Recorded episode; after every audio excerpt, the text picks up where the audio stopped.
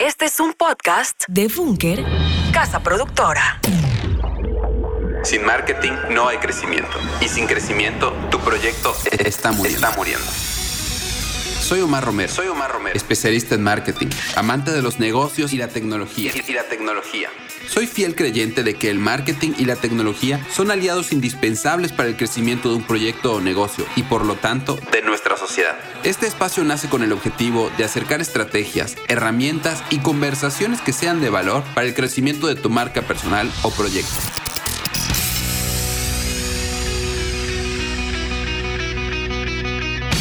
Bienvenido.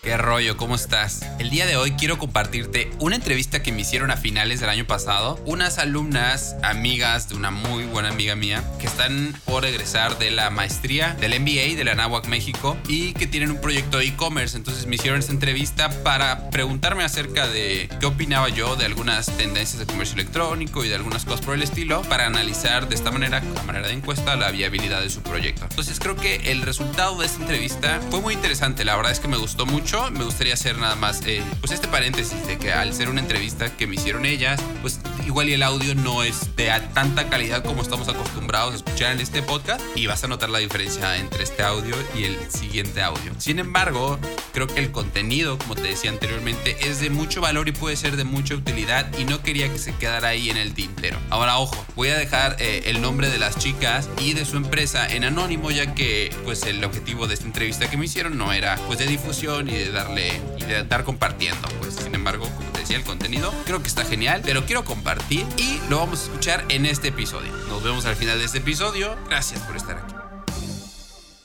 ¿Nos podrías decir tu nombre completo y cuál es tu formación académica? Sí, eh, mi nombre completo es Omar Adrián Romero Ortiz y estudié la licenciatura en Mercadotecnia. Posterior a eso estudié una maestría en Relaciones Públicas y Publicidad. ¿Cuáles son los principales retos que a tu parecer enfrenta el e-commerce en nuestro país? Uno de los principales, principales diría que es la adopción tecnológica de la sociedad, ya que al, el comercio electrónico pues es una, digamos que es algo que se mueve en la tecnología, en plataformas y que la gente cada vez más adopte la tecnología y los medios de pago electrónicos es uno de los principales retos, sin duda. Ok. ¿Identificas algún otro significativo o crees que ese sea como el más fuerte? Yo creo que este es el primero. Sin embargo, eh, sí podría decir que esto conlleva un tema cultural y definitivamente a medida que se vaya adoptando, pues vamos a ir adoptando otras prácticas, ¿no? el marketing digital es el marketing que ha existido toda la vida, pero cada vez más abocado a la tecnología y a los entornos digitales. Es decir, antes nosotros teníamos una tienda en físico y hacíamos espectaculares y estos eh, anuncios en tienda y demás, todas esas estrategias de retail que ahora funcionan casi igual, pero en digital. La ventaja en digital es que ahí tenemos a los contactos siempre. O sea, si yo te puedo tener bases de datos, yo tengo en un mundo que se llama Internet tengo un tráfico increíble donde pueden cruzarse con mi tienda. O sea, es un tema cultural. Tenemos que adaptar como todo el entorno para cada vez sea mejor, ¿no? Pero creo que sin duda es a donde tenemos que ir. Claro, sí, tienes muchísima razón. La cultura nos, nos, nos jala a veces, ¿no? Sí. Y bueno, ¿cuáles crees que sean las principales ventajas que tiene el comercio electrónico? Es accesible, yo creo que es muy accesible. De hecho, justo esta pregunta es lo que te iba a responder antes, pero no me quiero adelantar mucho porque si no podría seguir hablando. Eh, uno es muy accesible, es decir, cualquiera puede tener acceso al comercio electrónico desde un dispositivo móvil. Hace algunos años cuando decíamos es que todos tienen celular, era, no era una realidad. Ahora cada vez más sí, porque cada vez tenemos más acceso a, distintas gamas de tanto de equipos de cómputo portátiles como laptops, iPads o celulares, ¿no? Entonces, creo que es muy, muy accesible, por lo cual democratiza el acceso a muchas cosas. Una conexión a Internet que cada vez son más públicas en algunos países, quizá en los parques, pero hay acceso a Internet y sobre todo que reduce mucho los costos de las empresas. Vivimos vivíamos en una época en la que teníamos que tercerizar un montón de cosas para poder llegar a nuestro consumidor final, que es el, que es el repartidor, el producto, o sea, había muchos intermediarios, ¿no? Hoy en día podemos hacerlo todo desde nuestro equipo de cómputo o con, un teléfono, además de que reducimos los costos de físico, o sea, reducimos los costos físicos de tener una tienda física, reducimos los costos publicitarios de tener que poner grandes pancartas publicitarias, revistas, etcétera, y tenemos un alcance mucho mayor por una menor, una menor inversión. Claro. Oye, mira, esto a lo mejor hubiera sido muy bueno antes, pero, o sea, ¿cuál es tu experiencia en este ramo, no? O sea, ¿a qué te dedicas? Y, de dónde sale como toda esta expertise que tienes en el e-commerce? Desde que me gradué, o bueno, hice mis primeras prácticas profesionales en la universidad, era una agencia de marketing digital con el objetivo de involucrarme de lleno en el área. Eh, entonces ahí hice mis primeras prácticas profesionales. Terminando la universidad, tomé un, diplomado en marketing digital y a raíz de eso he tomado N cantidad de, cursos, certificaciones de plataformas como HubSpot, como Google, o sea, certificaciones de Google Analytics para e-commerce, etcétera, y otros cursos de, YouTube y de producción, etcétera. Eh, es, o sea, lo comento porque ahí ha ido como formando mi carrera para ah, tener el marketing digital en todos los aspectos que pueda tener o requerir una tienda, un negocio, etcétera. Posterior a eso se da la oportunidad en Mérida eh, llega, no sé si has escuchado hablar de Shopify, pero es uno de los gigantes del comercio electrónico, es una empresa de Canadá, y da con el objetivo de expandirse en Latinoamérica, empieza a dar un taller que se llama Shopify, Partner Studio, y lo da en tres ciudades de México. Una de ellas es Mérida, tengo la oportunidad de, de estar, formar parte de ese taller, y esa es como mi entrada principal al mundo del comercio electrónico, porque conozco mucha gente, conozco al director de Latinoamérica de Shopify, eh, y listo, ¿no? Se me abren las puertas y de verdad que es, te vuela la mente con todas las posibilidades que hay en el comercio electrónico y con Shopify. Tanto como partner que venda o arme tiendas como cliente. Eh, y ya yo creo que de ahí, pues a partir de eso, ya tengo más de cinco años que estoy trabajando en eso. Entonces, ese sería como, como he llegado hasta aquí. Claro, oye, pues sí tienes una super experiencia. Ya después me, dirás como los claves que tengo que tomar de certificaciones que sientas que, te han servido mucho. Sí, claro. Pero bueno, también considerando las ventajas, los retos y como toda tu experiencia, ¿cuál crees que vaya a ser el futuro del e-commerce? El futuro del e-commerce. Hace poco, hace unos meses, eh, me pidieron un poco en la universidad, en la Escuela de Comunicación, me dijo que se podía hacer un artículo de opinión del tema. Y me puse a investigar porque yo ya sabía que llevábamos entre 5 o 8 años, dependiendo de cada experto que te, lo diga, de retraso tecnológico y lo que te comentaba al inicio. Entonces, el retraso tecnológico es un tema cultural que es un gran reto para el comercio electrónico. Entonces, si llevábamos 5 o 8 años, hoy los expertos dicen que hemos avanzado esos 5 años. De esos 5 o 8 años que íbamos a crecer, los hemos avanzado en solo 4 o 3 meses a raíz de la pandemia. Es impresionante. O sea, veíamos una gráfica donde el comercio electrónico tenía una, una curva al alza, claro, y cada vez constante, constante, pero de repente en un mes creció 200%, o sea, una locura, ¿no? Eh, entonces creo que el futuro es tan incierto, pero lo que sí es real es que no va a dejar de crecer. Y si ya creció de manera acelerada, es momento de que empecemos a pensar en que tenemos que estar ahí. O sea, ya no es una opción, es un indispensable. Igual hace poco tuvimos una transmisión, platicábamos con un, un amigo que conocí en, el, en este taller de Shopify, dimos una transmisión en vivo de comercio electrónico y él nos decía, nos contó una historia muy bonita, ¿no? Decía, llegó un cliente conmigo y me dice, Carlos, tengo la opción de abrir una tienda en Polanco, pero estoy pensando si abro una tienda en línea. Y que al final el, el señor se decidió por la tienda en línea. Y estos meses en la pandemia, pandemia le dice, Carlos, la tienda en línea es el único ingreso que tengo hoy en día. O sea, si no lo hubiera abierto, yo no sé dónde estaría, ¿no? Y es como, o sea, qué duro, qué, buena decisión, qué duro, pero es para reflexionar, es como, tenemos que buscar la manera de estar ahí. Entonces yo creo que el futuro es estar ahí y, acercarlo cada vez más a más gente. Claro, sí, hacerlo más accesible, ¿no? Y también como vencer, no sé tú qué opines, pero como esa resistencia que hay sobre todo de las generaciones que no nacieron como tan nativas de Internet, como a tener confianza, ¿no? Fíjate que, como en algunos puntos estábamos pensando, bueno, te platicaré un poquito más, más adelante del proyecto, pero estábamos pensando si sí hacerlo en línea. Y fue antes de la pandemia, ¿no? Luego llega la pandemia y justo fue esta clave, ¿no? De sí lo tenemos que hacer en línea, porque si, lo, si solo tenemos un lugar físico, es como muy, muy efímero, ¿no? O sea, no sabemos qué vaya a salir mañana, pero sí sabemos que el Internet llegó para quedarse, ¿no?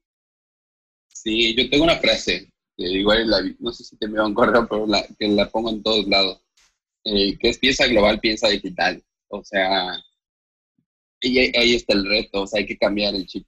hay que empezar, primero pensemos en digital y después pensamos, ya que nos esté yendo bien digital y la cosa haya funcionado, vamos a darnos el lujo de tener una tienda física, ¿no?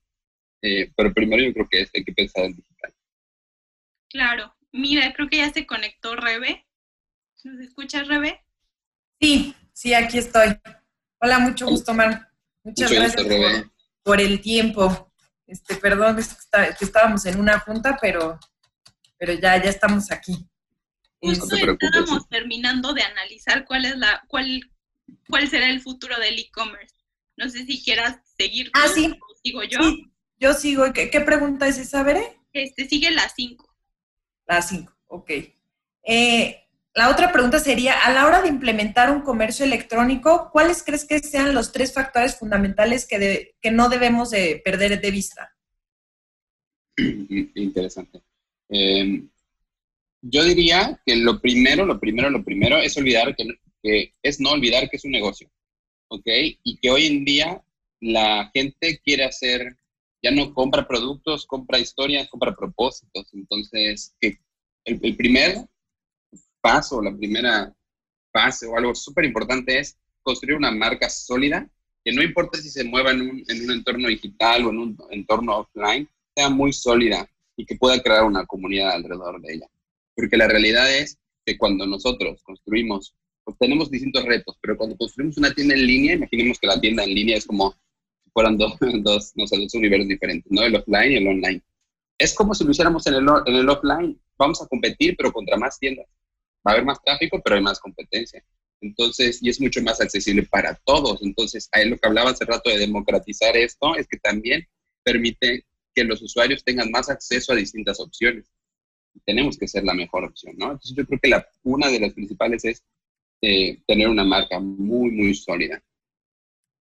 Después, eh, yo diría que hay que analizar muy bien la plataforma que vamos a utilizar. Existen distintos tipos de plataforma al momento de subirse al comercio electrónico, desde una, un desarrollo completo a la medida, que puede ser muy caro, de hecho que son de los más caros, un software as a service que es como Shopify, o algunas integraciones de WordPress como WooCommerce, que si bien necesitas un poco de conocimiento del código, puedes personalizar más cosas, pero necesitas un poco más de conocimiento del código o pagarlo, ¿no? luego existen otros software, estos que menciono, y ya están todos hechos. Es como un drag and de cosas y lo vas armando. Eso sería muy importante porque es como si armaras una tienda en físico. No compras un local y luego, pues, ¿sabes qué? Mejor no. Y entonces mis tres meses de renta y todo lo que invertí lo cambias. ¿no? Esa es una decisión importante. Y, aquí otra es, yo creo, seguro se me está yendo una, pero una muy importante sería eh, tener muy clara la estrategia. Eh, yo lo comentaba, soy, soy mercadólogo digital de profesión y yo creo que partir del objetivo siempre es importante. Entonces, tener muy clara la estrategia. No importa todas las acciones que hagamos, cuando hacemos acciones en mercadotecnia, yo digo que si no hay un objetivo, todo el, todos los centavos que hayamos invertido los tiramos a la basura. Entonces, que tengamos muy claro el objetivo. Perfecto. Eh, considerando la experiencia del cliente, ¿qué es importante considerar para que las personas tengan una buena experiencia de compra? Ok, eh, lo principal en ese sentido es escuchar a nuestros clientes. Y con escuchar a nuestros clientes me, me refiero a que en un entorno digital tenemos la posibilidad la obligación de tener una comunicación bidireccional. Es decir, ya vamos en los bolsillos de nuestros clientes. Cuando les enviamos un correo electrónico, ya los estamos acompañando a todos lados. Tenemos acceso a ellos de manera directa cuando nos dan sus correos. Entonces, eh, una estrategia muy sólida sería, para empezar, tener una base de datos con nuestros clientes para poder conocerlos. Y después escuchar qué es lo que necesitan. Por ejemplo, si hay muchas historias, ¿no? Pero, por ejemplo, la historia de, de sapos, sapos, ¿no? Que lo más importante de los zapatos eran las medidas, entonces ellos solucionaron este problema dando una garantía de que te podían devolver si no te quedaba. Entonces rompieron la fricción que existía al comprar zapatos por internet, porque la fricción principal era, y, si no me queda, ¿qué? Entonces era, a ver, yo te envío la medida y si te queda, va, y si no te envío hasta que te quede, no te va a cobrar nada más. ¿no? Las políticas de devolución creo que son muy importantes depende mucho del producto que vendas, ¿no? Y de tu cliente con ese producto. Pero tener políticas de devolución claras. Por ejemplo, Netflix tiene una política que es, es tan fácil llegar a nosotros como irte de nosotros. O sea, tú te puedes suscribir con un clic, pero con un clic te puedes suscribir también. No te voy a hacer ninguna pregunta, no te voy a poner ningún pero. Eso es muy importante. Estamos hablando de comunicación, pero también de que al momento de comprar en línea, luego vienes que ya me suscribí, pero cuando me quiero ir, no, pero ¿por qué? A ver, dame una oportunidad más, pero ahora da clic aquí y luego vete para acá. No, no. ¿Me explico? Qué engorroso, ¿no? Sí, debe ser. Esa es la experiencia de marca, o sea, la experiencia de marca tiene que ser positiva de inicio a fin. Yo creo que escuchar, ¿no? Escuchar es muy importante. Perfecto. Al iniciar un comercio electrónico, ¿en qué plataforma o, en, o de qué forma recomiendas que se haga? Yo recomendaría el software as a service. Ah, existían distintos, eh, hay, existían distintos, pero lo más importante ahorita es, quiero hacer distinción de dos cosas. Cuando existen los marketplaces y las tiendas propias, no sé si hayan escuchado de esos conceptos, pero el marketplace pues es una tienda como Mercado Libre, como Amazon y demás, donde tú es como si pusieras tus productos en un Walmart. Cuando la gente va, te va a ver a ti, pero va a ver a muchas otras más, ¿no? Entonces hay cierta competencia. Lo que, y lo más importante de esto es que los clientes no te pertenecen. Los clientes le pertenecen a Walmart o le pertenecen a Mercado Libre, a Amazon. Esto es, lo, esto es muy clave porque conseguir un cliente, ¿saben? Es lo más difícil. Retenerlo es más fácil, ¿no? Entonces, yo no puedo retener a alguien que no tengo. en términos de costos y de continuidad del negocio, sugiero más tener uso que esté, o sea, que sean nuestros clientes, una tienda propia, y que sea un software as a service, porque te da muchas más ventajas, te da soporte, es una plataforma que continuamente se va a ir actualizando, tú tienes que invertir en eso. Yo sugiero eso. Ellos te cobran una renta mensual, pero no te van a cobrar las rentas extraordinarias de un local físico y sobre todo no te van a pedir tres meses por adelantado, más el seguro, más una banda. Entonces yo sugiero un software service. Perfecto. ¿Qué estrategias son importantes para acercar a tu público objetivo a tu e-commerce? ¿Qué estrategias son importantes para acercar a tu público objetivo a tu e-commerce? Ok, eh, ayer teníamos una, una plática, una transmisión, y, decía yo una frase que escuché de, ahora sí que un gurú, ¿no? De, del social marketing. Y decía que, que pescas donde los peces comen. Entonces, la, lo que yo diría es crear comunidades online. Sería un paso muy importante, crear comunidades online, es decir, estar donde nuestro cliente está conversando, unirnos a la conversación y aportar valor y tener los medios para que él se comunique con nosotros y para que pueda crear una conversación también con nosotros como marca. Viene mucho aquí la humanización de la marca, y también de aprovechar los canales y la tecnología. Pero sobre todo, una vez que hayamos hecho esto, que tengamos una base de datos o un CRM. Un CRM el que debe ser el corazón de cualquier negocio, porque ahí está lo más importante que sus clientes o prospectos. Y una vez ahí, pues entonces tener una línea, una estrategia de comunicación eh, clara y muy respetuosa, o sea, no saturada, etc. Perfecto. ¿Con quién es necesario tener alianza para lograr mejores resultados? Yo creo que oh, podría ser un poquito más específica la pregunta. Pues podría ser a lo mejor que algo, si tienes algunos proveedores o si todo a lo mejor lo haces tú, pues en este caso pues no aplicaría, pero si tienes proveedores o de, de, paquetería o proveedores de, de, ciertos productos, este, con quién te convendría a lo mejor tener mejores costos. Sí. A lo mejor como dices, ¿no? De alguien que te haga el código, o sea, como con quién te tienes que aliar para que el, o sea, el e-commerce salga bien. Ok, sí, ok, sí, tanto alianzas no, no, bueno, voy, voy a mencionar los roles importantes, ok, lo que yo considero como roles importantes. Eh, los roles importantes para empezar es, si tú tienes una tienda en línea, tú tienes una vitrina en línea, pero aún así tú necesitas la distribución de tus productos, que eso depende de una empresa de terceros. Entonces hay que estar muy vivos con eso. Hay plataformas como Mi Envío, por ejemplo, que son plataformas que se dedican a hacer, a verificar la transacción y hacer la carga de los productos y demás con las paqueterías, ¿no? Depende mucho de los volúmenes, depende mucho de hasta dónde quieras enviar, depende mucho de los pesos, etcétera. Pero ese tema en específico, no soy experto en ese tema, conozco, pero no soy experto, sí les recomendaría que lo vean muy a detalle. O sea, que vean muy bien cuál, cuál va a ser ese sistema de paquetería que van a utilizar. Y, e incluso ahorita está, se ha comprobado que muchos estaban muy, rotos, o sea, muchos no soportaron la demanda que existe ahorita y hay demandas y quejas enormes por problemas de retraso de envío, ¿no? Sí, o porque en plan no llegaban. No llegaban, eso es un caso muy curioso, o sea, yo, yo venía pensando como, oye, deberíamos avanzar más rápido en comercio electrónico, etcétera, etcétera, a mí me encanta comprar en línea.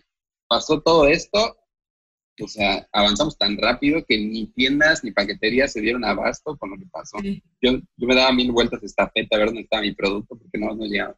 ¿no? Entonces, eso es muy, muy importante porque puede dañar la reputación de la marca, incluso cuando no está de tu lado. ¿no? Eh, eso es una. Después, tu equipo de marketing digital. Tu equipo de marketing digital, pues es como el, el que va a velar por la comunicación de la marca, que es completamente digital. Entonces, un tema de correos, de anuncios, de presencia en redes sociales, de que tener un CRM bien, bien sano, le, decimos sano, que, nuestra, que nuestras tasas de apertura de correos sean sanas, o sea, tengan unas buenas métricas, y ese tipo de cosas. Y ya vienen otras, estas métricas de carritos perdidos y demás, que se pueden hacer varias cosas con eso. Entonces yo diría que ahí el mercadólogo digital o quien vea esta parte, el título que quieran poner, es súper importante.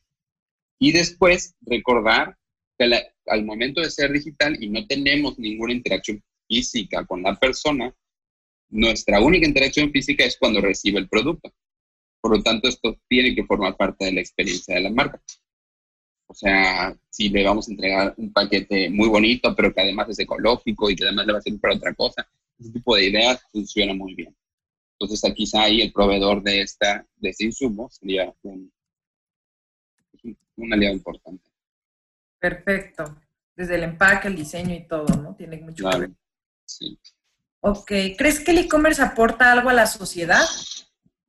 Sí. Regreso al punto anterior, que todavía no había entrado, pero la democratización del e-commerce es, yo creo, acercar la posibilidad a las personas de elegir más opciones, abarata los costos porque hay menos intermediarios, le facilita a las personas que no tenían el acceso a, hacer otras cosas por los grandes costos que puede ser eh, poner una tienda acá, eh, por ejemplo en el Mérida o en la Ciudad de México, este, puede ser muy caro los locales. O sea, yo creo que le da la posibilidad a la sociedad de precisamente eso, o sea, de tener, de hacer más cosas, ¿no? O sea, yo quería vender, pero era imposible. Vendía en mi cuadra y en, mis amigos. Ahorita ya no, lo puedo hacer mucho más, más fácil. tiempo también. Ahorras mucho tiempo, sí es escalable, esa sería una palabra, es escalable. Es mucho más fácil escalar una tienda, un comercio electrónico. Perfecto. Eh, ¿Qué le recomendarías a una pyme que quiere incursionar en el comercio electrónico?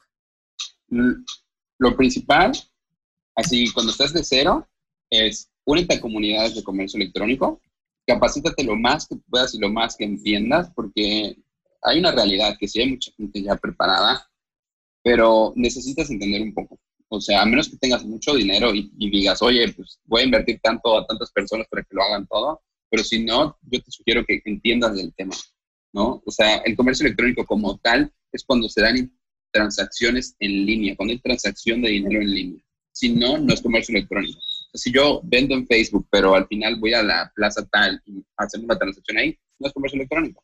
Entonces, eh, primero, este tipo de cosas hay que entenderlas y, que se acerquen a un profesional. O sea, ya hoy en día, gracias a, la digitalización de las cosas, hay mucho contenido gratuito en línea, muchas transmisiones en vivo. De hecho, nosotros hicimos una hace poco, le comentaba a, a Mariana, que hablábamos de comercio electrónico. Entonces, ese tipo de acciones que hay, que las consuman, que aprendan.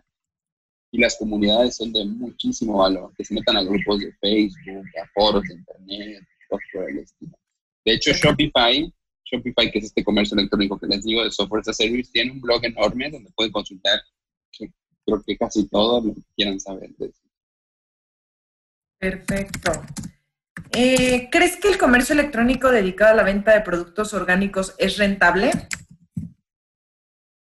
Uy, no sé, tendría, me iría mucho a costos de producción, alcances de, de, las ventas, eh, o sea, para empezar, todos los, los costos de venta más los costos de producción y ya tener un producto, evaluarlo con la competencia. O sea, yo creo que puede ser rentable, yo creo que sí, e insisto, con una marca fuerte que le dé valor y que la separe de la competencia.